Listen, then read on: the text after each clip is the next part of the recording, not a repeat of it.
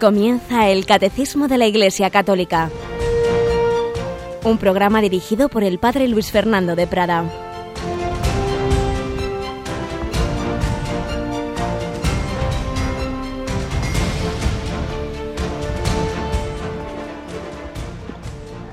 Muy buenos días, querida familia de Radio María, y bienvenidos a esta nueva edición del Catecismo de la Iglesia Católica en este mes de octubre, mes misionero, en esta semana en la que hemos celebrado el Domun, el Domingo Mundial de las Misiones, en este mes de octubre, mes también del Rosario, y en este 22 de octubre, día en que iniciaba solemnemente su pontificado en el año 1978 el Beato Juan Pablo II, y precisamente es el día que se señaló en su beatificación para su memoria litúrgica. Hoy, 22 de octubre, recordamos pues a Juan Pablo II, podemos hacer esa memoria litúrgica de él, que ya será universal cuando dentro de unos meses sea canonizado por el Santo Padre Francisco.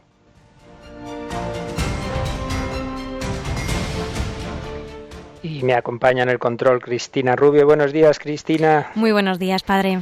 Bueno, tú también eras y eres muy devota de Juan Pablo II, ¿verdad que sí? Sí, claro que sí. Todos los jóvenes de, esta época yo creo que lo somos. Sin duda. Bueno, y entre los jóvenes, y algunos nos escriben a ese correo que ya tenemos abierto, al que podéis escribirnos en este mismo instante, catecismo arroba Y tenemos un par de correos pendientes eh, del día anterior. Si quieres, les, Cristina, eh, tenemos aquí uno de Raquel, ¿verdad? Pues eh, sí, tenemos uno de Raquel Ramírez que nos dice muchas gracias por el discurso. Siempre aprendo leyendo a Ratzinger y para los que hemos sido educados en el contexto racionalista del que usted nos habla, la enseñanza de la fe que penetra a través de la razón es muy relevante. Sí, perdona, perdona, Cris, para los que eh, no sepan a qué se refiere, es que usamos en otro programa una conferencia del entonces cardenal Ratzinger, nos preguntaba por ella, que den que yo diría hoy, es una conferencia que se titula Situación actual de la fe y de la teología que pronunció en México en mayo de 1996. Entonces esta chica me preguntaba eh, las referencias, yo le contesté y, por eso da las gracias por esa referencia y sigue diciendo. Dice muchas gracias por el programa. No sabe cuántos amigos progres, entre comillas, y buenas personas conozco que buscan sentido a sus vidas en el yoga, el reiki, el arte, la naturaleza, y que cuando les menciono de refilón para no asustarles, dice, y que les sigan escuchando, alguna de sus actividades relacionadas con la fe les incomoda, incluso se ponen violentos. Ella dice, yo creo que rechazan a Dios y a la Iglesia porque no está de moda, y lo que, no, perdón, por lo que está de moda les tiene esclavizados, ese reiki del que habla. Hay que tener mucha personalidad para moverse en el trabajo y con los amigos a contracorriente y ese primer paso no se atreven a darlo ni se lo plantean. Una vez descubierto Jesucristo y la fuerza y relevancia de su encarnación y resurrección, es mucho más fácil quedarse sin círculo social porque se gana el mejor amigo. Qué buena reflexión o qué buenas reflexiones, ¿eh? Por un lado, pues ella ve, como tantos, ¿verdad? Amigos, personas que buscan sentido de la vida como todo el mundo la busca, como estamos explicando en estos programas, pero si no encuentran el anuncio eh, firme y coherente y convincente de la fe, pues lo buscan ese sentido de la vida en cualquier cosa. Y todo eso está de moda y muy bien, pero en cambio eh, rechazan a una persona en cuanto ha encontrado el sentido de la vida en la fe, ¿verdad? Pero como muy bien dice Raquel, pues es tan importante, tan grande tener al mejor amigo, que aunque puedas perder otros amigos, entre comillas, que no lo serían tanto, ¿verdad? Pues no importa. Y también nos escribía a otro correo, al correo que tenemos en el programa del hombre de hoy y Dios, Natalia, pero en realidad lo que dice no se refería a ese programa, sino más en general. Dice, buenas tardes, padre. Gracias por el precioso testimonio de Tamara Falcó. Gloria y alabanza al Padre Celestial. Y gracias por Radio María y gracias a todos los que lo hacen posible y presente. Yo que vengo del socialismo, comunismo soviético, con fe pero analfabetismo espiritual atroz, y Radio María para mí ha sido la mejor escuela en mi camino hacia Dios. Que Dios le bendiga. Con un cordial saludo, Natalia Dorin. Pues de nuevo seguimos teniendo testimonios de conversión, qué bonito. Hace alusión aquí Natalia a ese testimonio que, que, ayer reponíamos de la entrevista que hacíamos a Tamara Falco y nos cuenta cómo ya también es una conversa que viene ni más ni menos que del socialismo comunista soviético. Es muy bonito, se puede acercar a la fe una persona de clase alta como Tamara Falcó, se puede acercar a una fe una persona proveniente de la extrema izquierda de ese comunismo soviético que ya hace años cayó como tal, ¿verdad? Pero que a muchos sigue tentando. El Señor se ofrece a todos, a todos los pensamientos, a todas las clases, a todas las culturas. La fe es para todos. La fe que anunció con un coraje impresionante como el mejor y mayor misionero Juan Pablo II. Pues hoy, en este, en este día de su memoria litúrgica, vamos a hacer nuestro comentario en su recuerdo.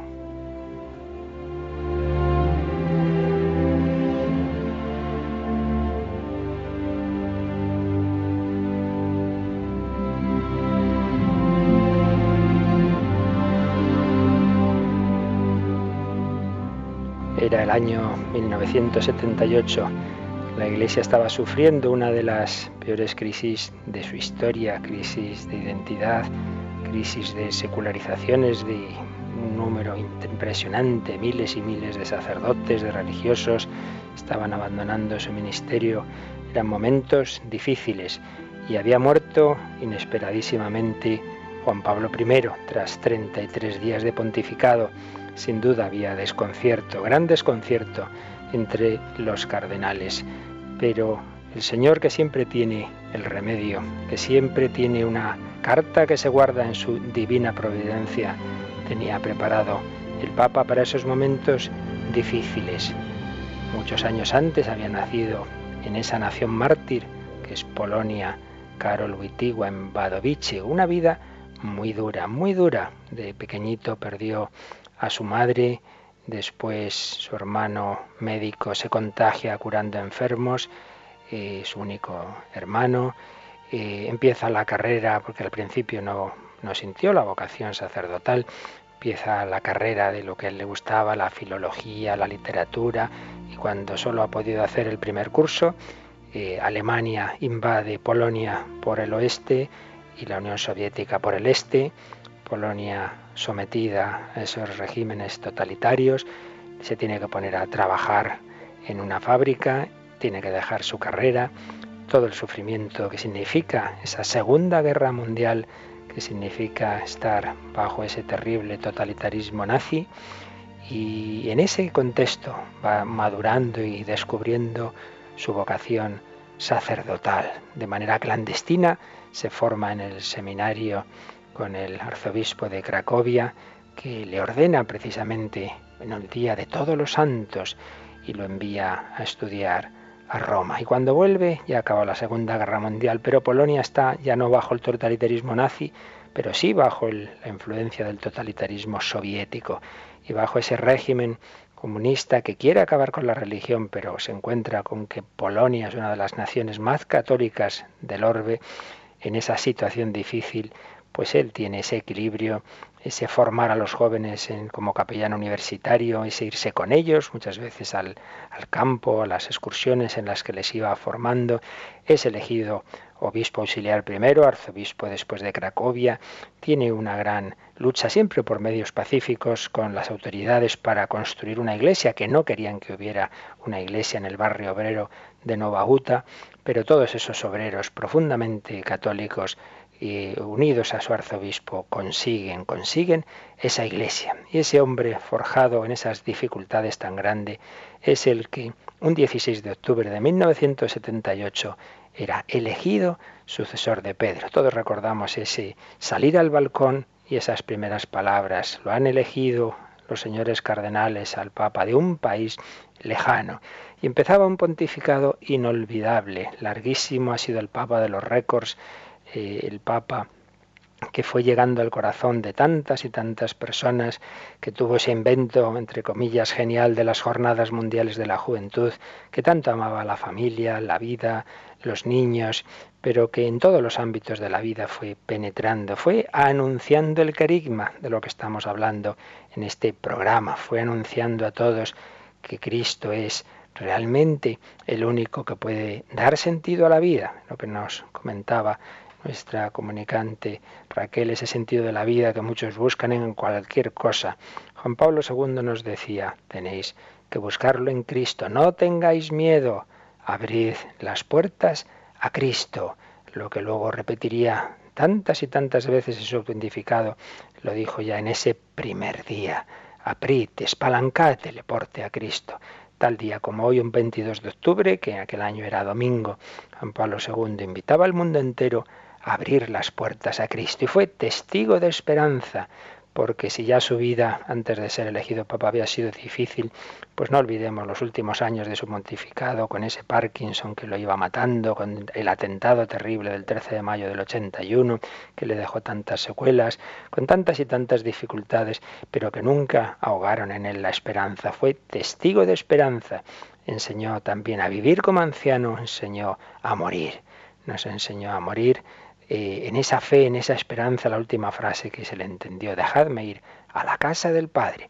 Vamos a pedir la intercesión del Beato Juan Pablo II, pronto santo, en este 22 de octubre con esta canción que se compuso en ese recuerdo de su elección y de su muerte y en el que se nos invita a entregar la vida, entregar la vida a Cristo y a María, totus tus, como Él la entregó.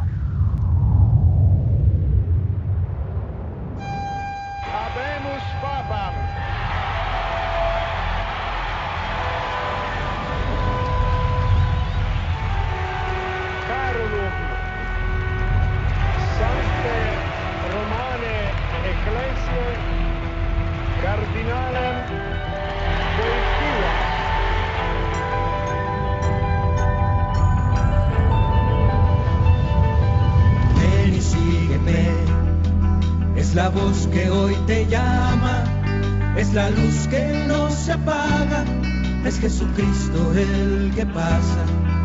No temas, sube a mi barca, deja tus redes en la playa en la ribera de las almas, un nuevo mar espera ya.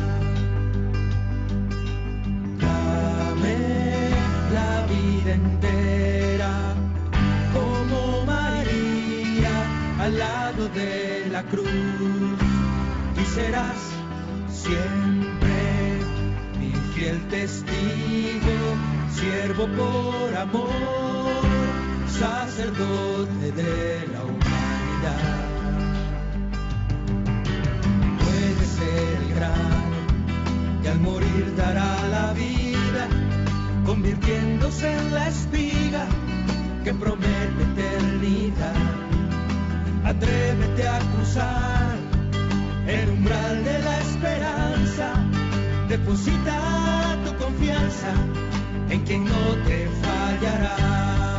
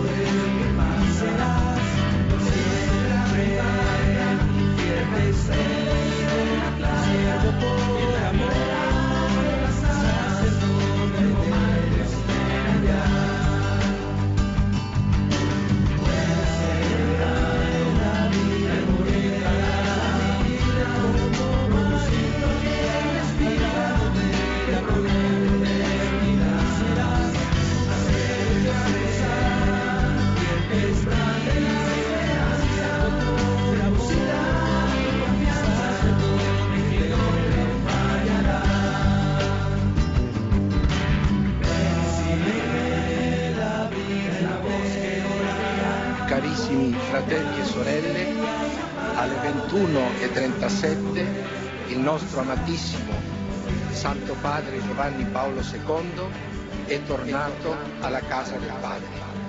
Preghiamo per lui. Juan Pablo II volvió a la casa del Padre y desde allí, desde la ventana del cielo, como dijo en la homilía de su funeral el entonces cardenal Ratzinger, desde allí nos bendice. Le pedimos a Juan Pablo II en este su día que nos ayude y sobre todo que nos dé esa su esperanza fuerte. Recuerda haber oído contar en un congreso de católicos y vida pública Lech Walesa cómo cuando estaban bajo el comunismo se intentaban reunir en la oposición, pues aquel sindicato entonces clandestino, Solidaridad, como cuando venían líderes de otras naciones les pedían ayuda, ayúdennos frente a este comunismo y tal, y les decían, miren, tienen que hacerse la idea de que al comunismo en Europa le quedan fácilmente 50 años, quizá más, esto no, no podemos hacer nada, tengan paciencia, y les decían esto por los años setenta y tantos. Pero nos decía Lech Walesa, el Señor en su providencia tenía esa, carta guardada de la elección de un papa polaco, de la elección de Juan Pablo II. Y si en el sindicato aquel con Les Valesa nos contaba, se reunían diez personas cuando fue elegido papa y realizó su primer viaje a Polonia, junio del 78, las diez personas se convirtieron en diez millones de personas en la calle. Esperanza. El Señor siempre tiene sus caminos, nunca nos desanimemos. Testigo de esperanza, pedimos a Juan Pablo II, que tanto para las situaciones personales como para las comunitarias del mundo, de la Iglesia, nos dé esa esperanza, la esperanza firme en que el Señor guía a la Iglesia con su providencia.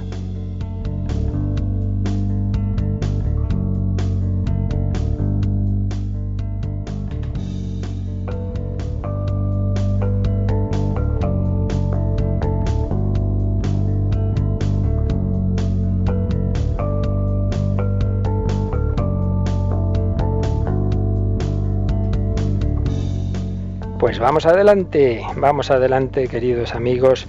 Vamos acabando estos programas introductorios que estamos haciendo al catecismo. Recordad que estamos hablando de lo que llamamos el querigma, porque como hemos recordado en estos días pasados, antes de explicar el detalle de la doctrina católica que viene expuesta en el catecismo, eh, tenemos siempre que partir de lo esencial. El Papa Francisco nos lo recuerda mucho, ante todo y sobre todo antes de hablar de las consecuencias de la fe, consecuencias doctrinales, consecuencias morales. Antes de todo eso, tenemos que saber transmitir lo esencial, que es en el fondo pues lo que Juan Pablo II y Benedicto XVI nos fueron diciendo una y otra vez con ese término de la nueva evangelización, es decir, anunciar el Evangelio de siempre al hombre de hoy. Estuvimos viendo por qué es necesaria esa nueva evangelización, qué le ha pasado a la cultura occidental para ir perdiendo las referencias, el contexto cristiano. Después vimos eh, reacciones insuficientes que, por desgracia, muchas veces se dan desde la Iglesia. Un meramente encerrarnos en la ciudad asediada o un reduccionismo de tipo humanista, reducir el cristianismo nada más que a voluntariados, a sus consecuencias sociales, o reduccionismo de cuño posmoderno, buscar un cierto tipo de espiritualidad light, eh, de tipo sincretista, orientalista, nueva era, o pensar que las cosas se solucionan simplemente con cambiar palabras, o con reuniones, o con estructuras. No, ninguna de estas respuestas es la respuesta adecuada al contexto secularista de nuestro mundo, sino la nueva evangelización. Y vamos recordando, muy resumidamente, obviamente, pues esos rasgos básicos que nos han ido enseñando los, los papas, Juan Pablo II, Benedicto XVI y ahora el Papa Francisco, nos han ido enseñando en qué debe consistir ese anuncio primero, ese anuncio básico, ese anuncio esencial del Evangelio. Y decíamos que ante todo hay que partir de una certeza, la certeza de que todo hombre, toda mujer, de toda cultura, de toda ideología, tiene deseo de Dios, aunque no lo sepa aunque esté en una situación de momento, digamos, difícil en su vida, o que esté en una situación de que todo le vaya bien, sin embargo, también a esa persona hay que decirle, puedes ser mucho más feliz, tu vida puede estar mucho más plena, mucho más rica, porque no conoces a alguien que quiere llenar tu corazón, ese alguien al que nos invitaba Juan Pablo II a abrir las puertas, abrir las puertas a Cristo, partir de esa certeza de que todo hombre está hecho para Cristo. Segundo, decíamos, ir siempre a lo esencial, empezar por lo más básico del anuncio cristiano. ¿Y qué es lo esencial? El amor de Dios un Dios amor que se ha manifestado en Jesucristo, no un Dios que se ha quedado ahí lejano, que se ha quedado en la trascendencia, sino que ha entrado en nuestra inmanencia, porque primero nos ha ido hablando a través de toda la historia, a través de los profetas, a través de la escritura, pero sobre todo porque se ha hecho hombre en Jesucristo.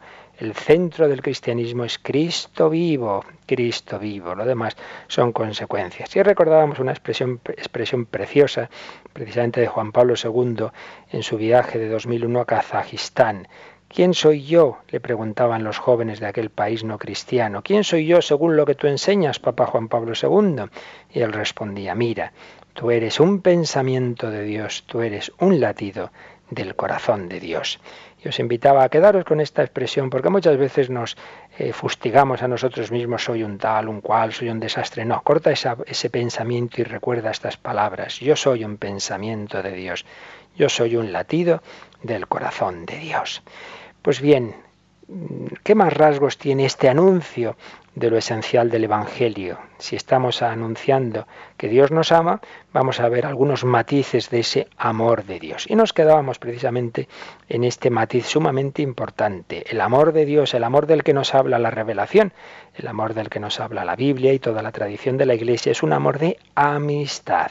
Y distinguíamos, ahí nos quedábamos, distinguíamos entre la bondad y la amistad. La bondad es simplemente la cualidad del corazón por la que una persona pues ve a alguien necesitado y entonces quiere ayudarla, quiere darle de sus bienes. Vemos a este mendigo, vemos a esta persona, pues le doy una limosna, le ayudo, pero no por eso soy su amigo, ni, ni conozco su vida, su historia, simplemente me he conmovido al verle y le he dado algo. Mientras que la amistad no es dar cosas, sino que son vidas entrelazadas, es que me importa tu vida, es que te conozco por dentro, es que lo que te ocurre a ti me afecta a mí, lo que me ocurre a mí te afecta a ti. El amor de amistad es el amor de la familia, es el amor entre esposos, entre novios, entre padres e hijos, o al menos así debe ser.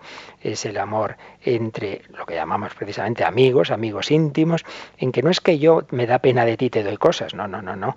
Es que me interesa tu vida, me interesa tu vida. Y nos hacíamos esta pregunta.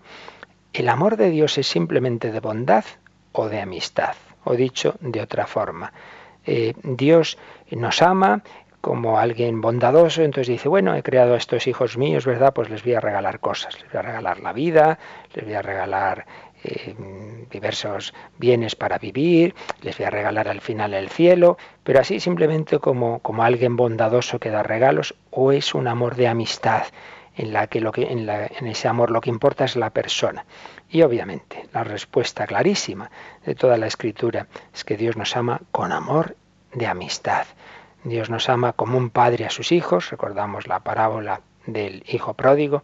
Dios ama como un esposo a su esposa. Toda la escritura, toda la escritura, desde los profetas y hasta San Pablo, nos habla de esa, esa, imagen en que el Señor, en que Dios es como el esposo y la humanidad es como la esposa. Dios se ha desposado con la humanidad diríamos, con el pueblo de Dios en Israel en el Antiguo Testamento, pero lo que se dice del pueblo en el Antiguo Testamento luego se personaliza en cada persona concreta en el Nuevo. Dios quiere ser tu esposo, el esposo de tu alma, es decir, tu complemento, tu plenitud. Esto no es solo para el consagrado, para la religiosa que se desposa con Cristo, no, no. Toda alma, todo ser humano está llamado a unirse, a desposarse con Dios en Jesucristo. Por eso, toda vocación, también la del matrimonio, también la del casado, tiene que ser consciente de que en definitiva el único que va a entenderle a uno del todo, el único en el que se puede apoyar de una manera plena es el Señor, porque todos estamos llamados a ese desposorio, a esa unión, a ese descansar el corazón en Dios. Por eso no tiene que extrañarse un matrimonio por bien eh, unido que esté, pues que nunca una persona va a entender del todo a la otra. No tienes que extrañarte de que haya ciertas dificultades, incomprensiones, porque el otro no es Dios. El otro no te va a entender del todo nunca, no llega hasta el fondo de tu alma, no sabe lo que más necesitas.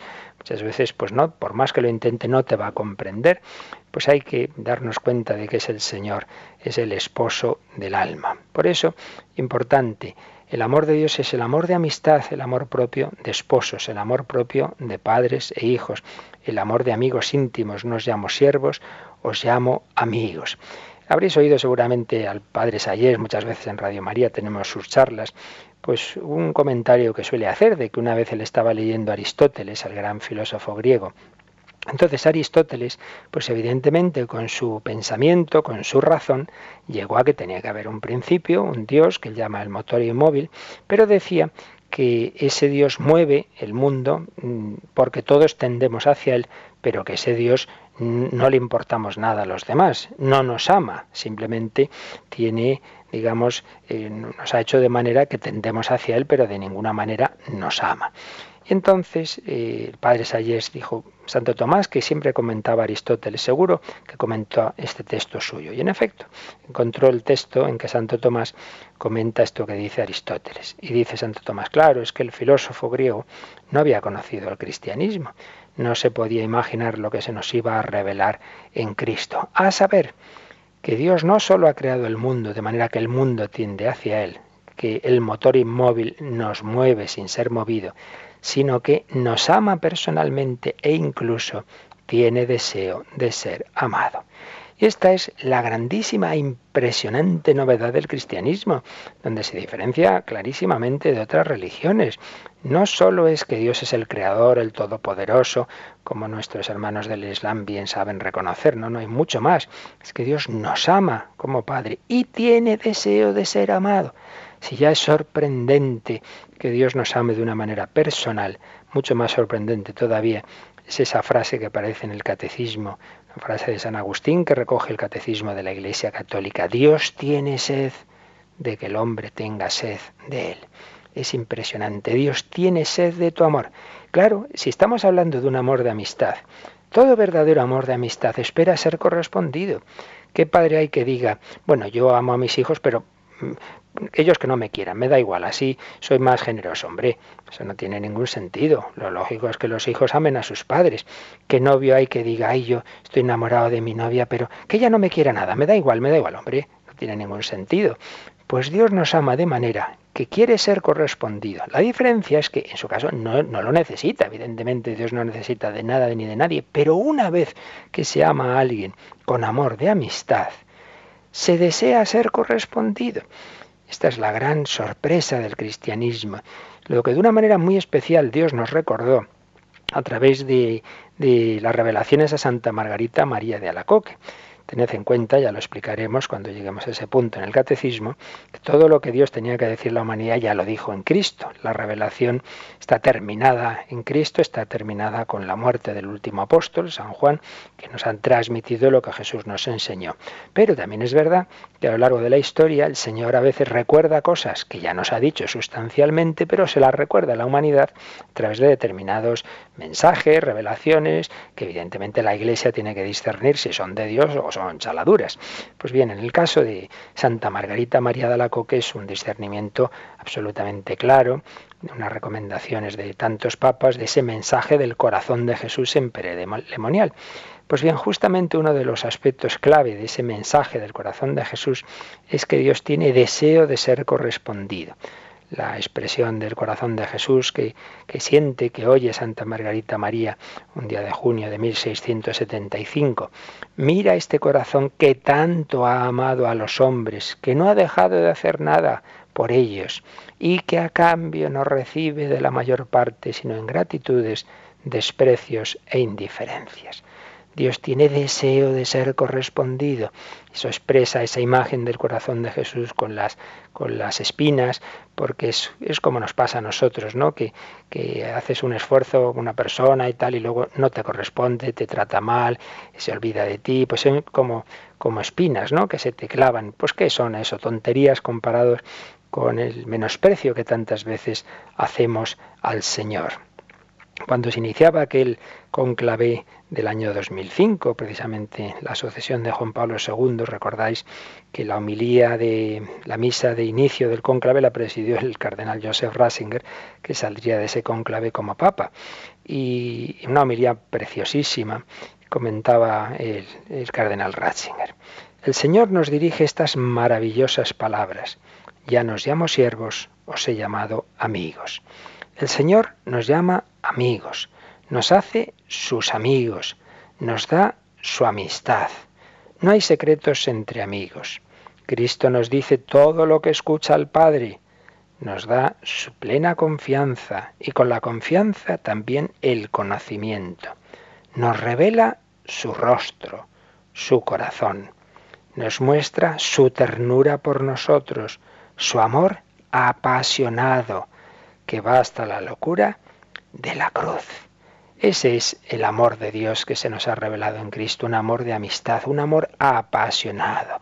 Fijaos que dice aquí, nos muestra su ternura. Esto de lo que tanto habla el Papa Francisco. No tengamos miedo a la ternura de Dios. Por ello, en el anuncio del carigme, en el anuncio del Evangelio, no simplemente es decir Dios es bueno, Dios te da regalos, no, no, es que Dios te invita a ser su amigo, tiene deseo de tu amor, está esperando que le correspondas, no porque te necesite, sino porque te quiere tanto, que sabe que tu única felicidad plena es Él mismo y te quiere hacer feliz, y entonces tiene deseo de hacerte feliz correspondiendo, para que, de manera que tú correspondas a ese su amor. Dios tiene sed de tu amor. Así pues, un rasgo del amor de Dios que tenemos que anunciar, la amistad con Dios. Y otro rasgo, que es consecuencia del anterior, es un tema muy misterioso, pero muy verdadero. ¿Cómo lo llamaríamos? Pues que el amor de Dios es un amor al que le afecta nuestra respuesta, que puede producir en él un misterioso dolor. La teología del dolor de Dios, es decir, que nuestro mal, y ante todo nuestro pecado, es también algo que le hace daño a Él misteriosísimamente. Mm, en el mundo contemporáneo, uno de los motivos que algunas personas, a muchas personas, las ha alejado de Dios, es que se piensan que con todos los males que hay en el mundo, todo lo que ha sufrido el siglo XX, las guerras, los genocidios y bueno, todo lo que nos puede ocurrir en cualquier momento, las catástrofes naturales, etcétera, pues muchos hacen esta, este razonamiento. Claro, aquí nosotros sufriendo y Dios arriba tan tranquilo. A Dios le da igual qué clase de amor, qué clase de Dios es ese, un Dios indiferente a los males del hombre. Y eso hace dudar a muchos de un Dios que se supone que permanece alejado del destino de los hombres. Y tampoco les consuela el pensar en el cielo, en la vida eterna. Es necesario sufrir tanto para entrar en el cielo prometido.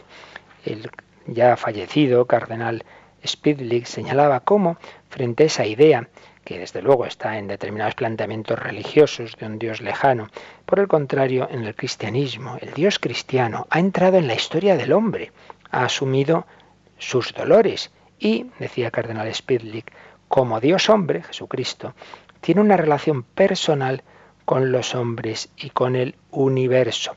Por eso todo lo que nos ocurre debe tener un significado más grande, incluido el sufrimiento.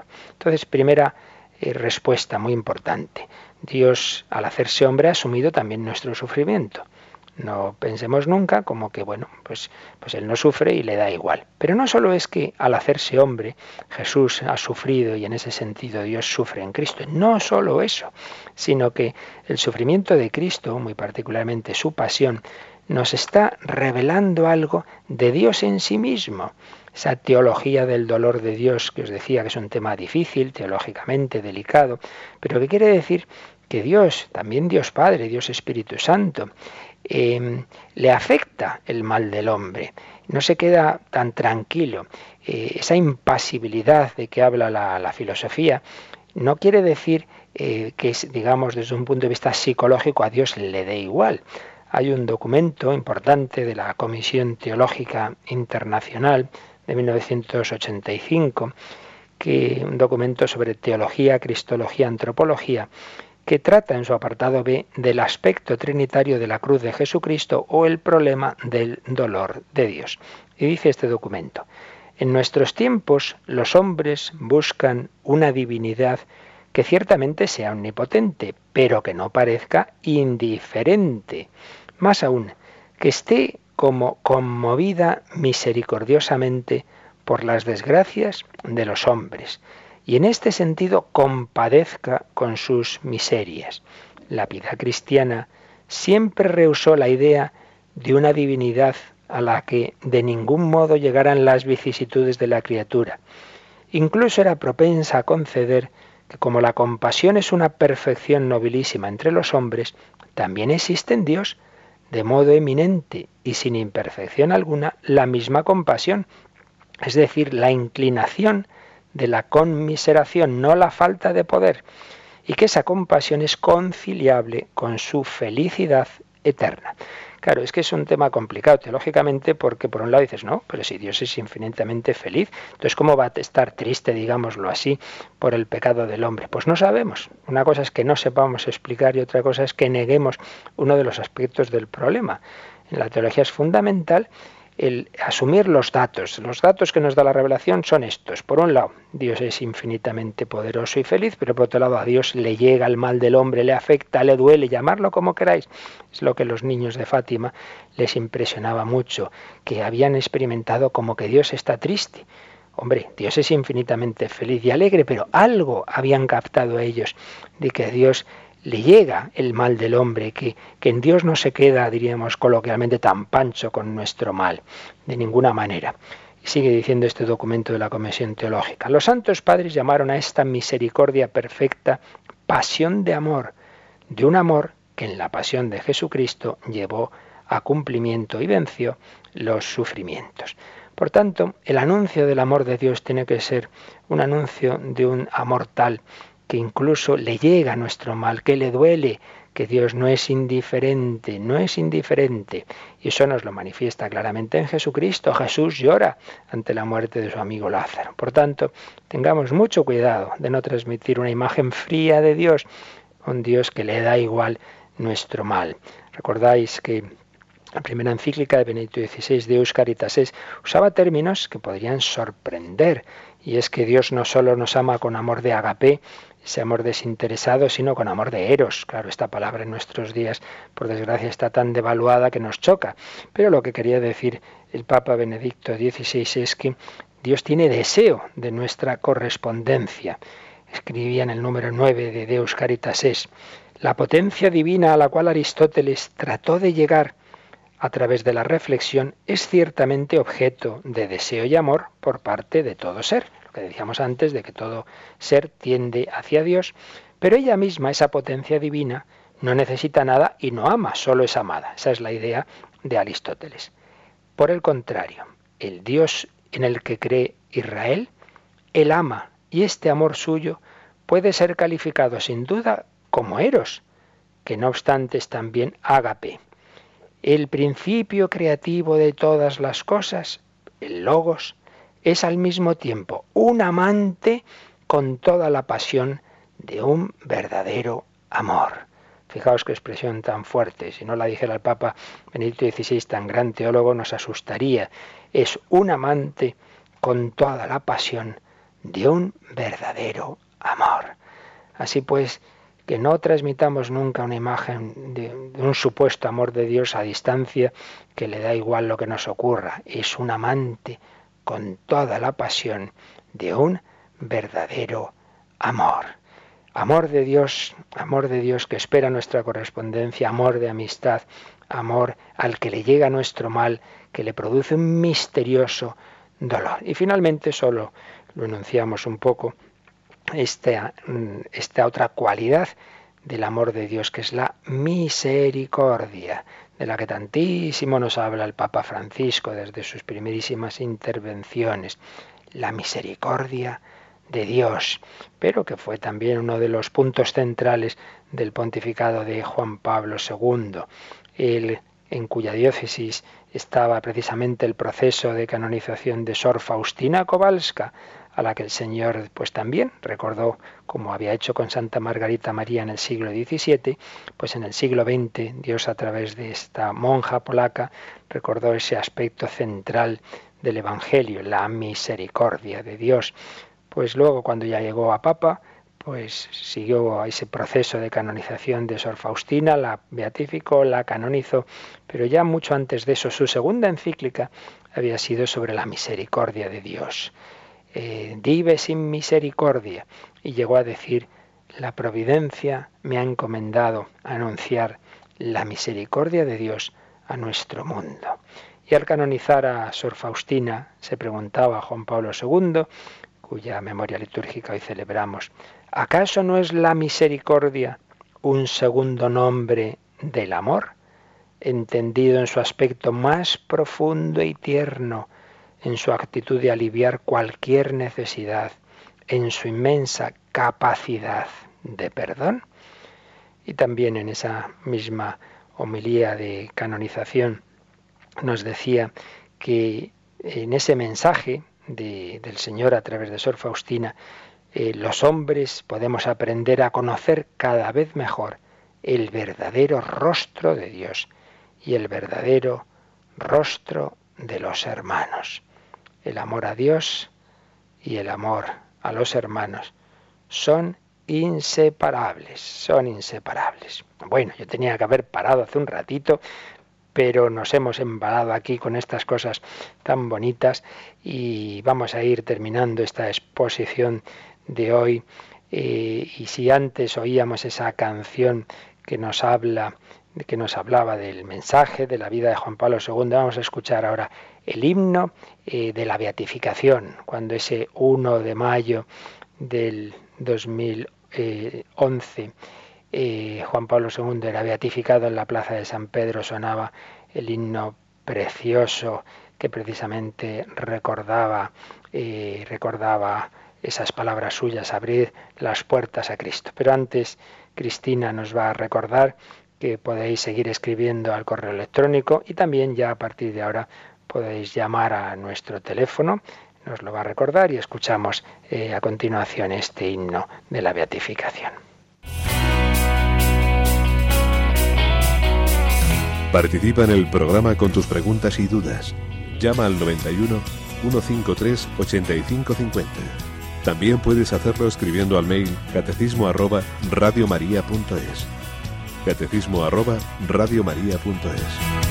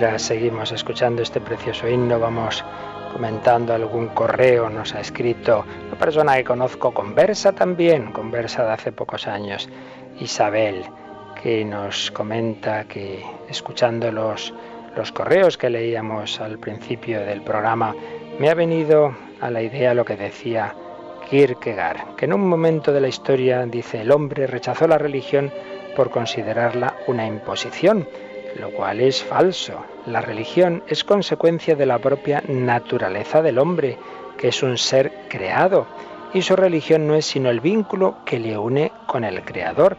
Así, sigue diciendo Kierkegaard, la imposición cultural antinatural no es la religión, sino precisamente lo contrario, empujar al hombre a, cortar ese vínculo. Es decir, Así como lo que nos viene a decir Isabel es que muchas veces se dice, bueno, bueno, esto de la religión es una cosa que se ha inventado el hombre, que se nos ha metido en la cultura. Dice, no, no, si es al revés. Lo natural es la religión, como lo natural en un niño es querer a sus padres. Lo antinatural es que el niño rechace a los padres. Pues análogamente, lo antinatural es que el hombre rechace a Dios.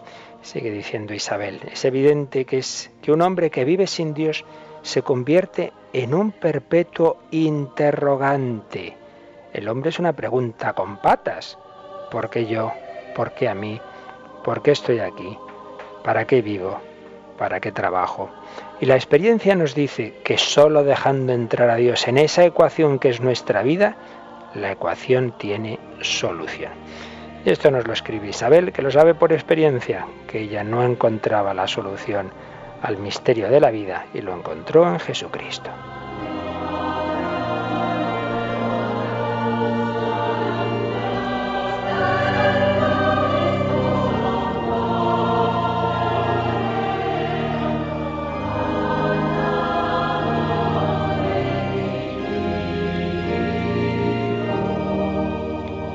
precioso himno de la beatificación.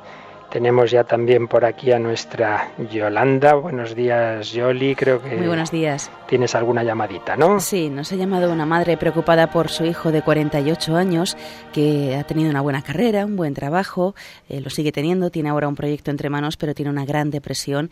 Además, de, se confiesa ateo y ella ya no sabe qué hacer. Nos, eh, ella le da recetas, pues Dios te ama, pero él no quiere hablar, no quiere oír hablar nada mm. de Dios, entonces quiere saber qué es lo que puede hacer con su hijo y cómo ayudarle en esta depresión que está pasando. Sí, realmente son situaciones que de un tipo u otro, con matices, eh, se repiten en muchas situaciones y comprendemos a tantos padres, tantas madres que sufren y por supuesto lo primero que hacemos y que en estas ondas pedimos en oraciones, pues como, como rezaba Santa Mónica por su hijo Agustín, siempre hay que recordar que cuando ella estaba tan desesperadita que ya no sabía qué hacer con su hijo eh, Agustín y fue llorando al obispo de, de Milán, San Ambrosio, y San Ambrosio le dijo aquella famosa frase, no se perderá hijo de tantas lágrimas. ¿Y quién le iba a decir a Santa Mónica que no solo se iba a convertir su hijo Agustín, sino que iba a llegar a ser uno de los doctores, padres, teólogos, santos más importantes de la historia? Por tanto, lo primero, la oración y la confianza. Pero, ¿qué más? Hombre, es difícil ciertamente en una situación así, pero hay que intentar llegar a través de personas. Si pudiera ser a través de alguna amistad, alguien que pudiera hablar con ese chico, que pudiera aconsejarle. Si también hay un tema depresivo, pues sería muy bueno el llevarle a un psiquiatra, pero un psiquiatra católico, que los hay pocos y bien orientados, no hay muchos por desgracia, pero los hay, evidentemente los hay.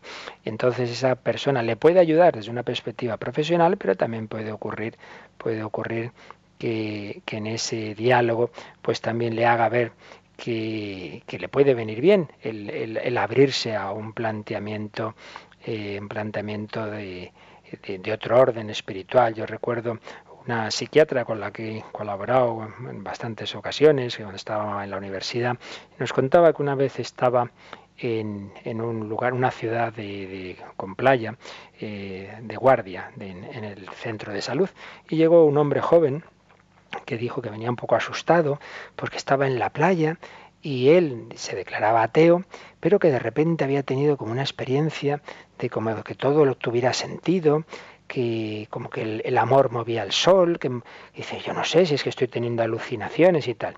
Esta chica pues un poco lo estuvo observando y dice, mira, no tienes ninguna alucinación, estás perfectamente sano, ahora es que has tenido una experiencia espiritual de la cual yo como médica evidentemente no voy a meterme a juzgarla, pero hombre, yo sí te aconsejo que es que a lo mejor lo que tienes es que plantearte el sentido de tu vida, tienes que plantearte si no deberías hablar con alguien que te ayude a ver cuál es, cuál es realmente el, sentido de tu vida y a lo mejor es que te has cerrado algo, te piensas que, que, la vida no tiene sentido y, hay alguien que a lo mejor te quiere hablar.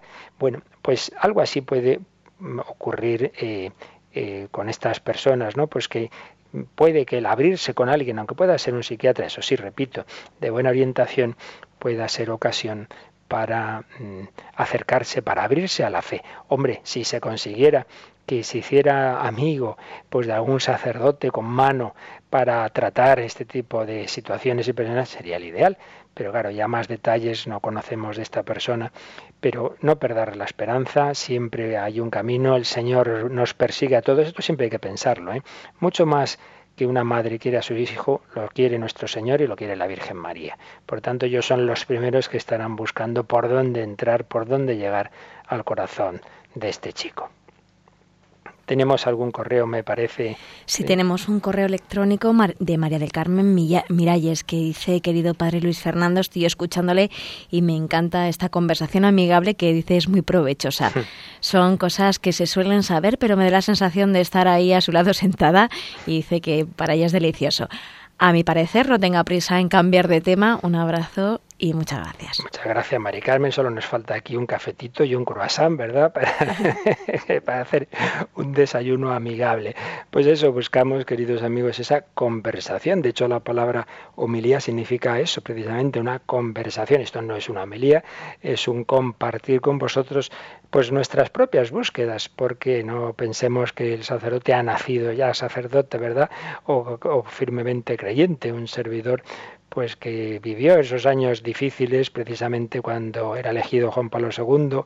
En el 16 de octubre del 78 yo era universitario y también había tenido mis oscuridades y mis dudas y como tantos de mi generación podía haber perdido la fe en aquel momento en que la Universidad Española dominaba de una manera tremenda el marxismo, tremenda era parecía el dogma universal y cómo ese marxismo en unos años ha caído y en buena medida precisamente por la influencia de, Juan Pablo II, que hizo ver al mundo pues cómo era un régimen que partiendo de situaciones injustas y como toda ideología siempre tiene su parte de verdad y su punto de respuesta a una injusticia, sin embargo, que generaba cosas mucho peores. Y ese testimonio de quien había vivido, por un lado, bajo el totalitarismo nazi, pero después bajo el totalitarismo comunista, pues fue uno de los puntos que, unido a otros factores, hizo caer ese muro de Berlín, hizo caer esa ideología. Por ello, hoy, en este día 22 de octubre, en esta memoria de Juan Pablo II, pues nos ha venido muy bien recordar todas esas enseñanzas de ese testigo de esperanza. Nos ha venido muy bien para estos, estos programas que nos dice Mari Carmen que no tenga prisa en acabar. Otros me dicen, sí, sí, pase ya el catecismo. Bueno, vamos a ir acabando esta semana, pero siempre con este tono de que vayamos siempre a lo esencial, que todo lo que iremos viendo nos recuerde lo más básico. Y lo más básico os recuerdo una vez más, porque también en estos programas vamos a intentar como repetir varias veces las cosas fundamentales, porque así se nos quedan. Es la experiencia, yo creo que todos tenemos de nuestros colegios o universidades o catequesis, es que ¿qué se nos queda al cabo de los años? Lo que se nos ha repetido de varias formas, ¿verdad? Por recordar ese párrafo eh, número 34 de la Christi Fideles Laici de Juan Pablo II, donde sintetizaba el núcleo del cristianismo. Dios te ama, Cristo ha venido por ti, para ti Cristo es el camino, la verdad y la vida. Dios te ama, Cristo ha venido por ti. Para ti Cristo es el camino, la verdad y la vida. Y eso es lo que anuncian nuestros misioneros. Hemos celebrado el Domun el domingo pasado, pero es lo que tenemos que anunciar todos en esa misión del día a día, en esa nueva evangelización a nuestros contemporáneos. Y eso es lo que quiere anunciar Radio María y sobre todo a través de testimonios como los que vamos recibiendo, que os agradecemos mucho, o esas entrevistas, se mencionaba también esa que hemos hecho recientemente a, a Tamara Falcó, que dado el eco que está teniendo, pues yo creo que volveremos a reponer quizá a esta misma hora, el sábado, ya que aprovechamos para hacer reposiciones, pues el próximo sábado de 8 a 9 de la mañana podemos volver a ofreceros para los que a otra hora no podéis oír la radio, pues ese sábado en vez de estar dormiditos más tiempo, pues si queréis de, os poner la radio a las 8 y escucharéis ese testimonio tan bonito, tan sugerente. Eh, también, también veo aquí un, un y ya terminamos, nos va la hora de Pilar que nos escribe. El otro día mi psicólogo me dijo que el pensamiento es un aminoácido. es un aminoácido. Espero que Dios dirija mis aminoácidos de una forma adecuada. Pues sí, cuando, por desgracia, os decía antes que hay que saber escoger el psicólogo y el psiquiatra, ¿verdad? Y es que muchos son muy materialistas. El pensamiento es un aminoácido, muy interesante. Yo le diría al señor psicólogo, bueno, pues usted es un aminoácido, yo diría a una persona que me entienda mejor que los aminoácidos, ¿verdad? Cuando un programa de televisión es aburrido, no creo que a nadie se le ocurra decir, bueno, eso es porque las células de la televisión eh, están mal puestas, ¿verdad? Y tengo que llamar al, al, técnico para que, para que monte mejor la televisión. No, no. El tema está en que el espíritu de ese programa no llena mi espíritu. No solo somos materia, no somos aminoácidos, somos un espíritu encarnado. También nuestro espíritu actúa a través del cuerpo, ya lo sabemos. Por eso, por eso, también las enfermedades psicológicas, por ejemplo, una depresión, a veces hay que tomar medicación, claro, porque también somos cuerpo. Pero no solo somos cuerpo, porque podemos tener de todo, como nos explicaba Tamara Falco en su entrevista, y sentirnos vacíos. Hombre, pero si tengo de todo y mi cuerpo funciona muy bien, ¿por qué no estoy bien? Porque tengo un alma que está hecha para Dios. Tú eres un pensamiento de Dios, tú eres un latido del corazón de Dios. Pues queridos amigos, eh, le pedimos al Señor su bendición para esta nueva jornada, para este día 22 de octubre, que Juan Pablo II nos bendiga desde la ventana del cielo y la bendición de Dios Todopoderoso, Padre, Hijo y Espíritu Santo, descienda sobre vosotros y os acompañe en este día. Amén. Y hasta mañana, si Dios quiere.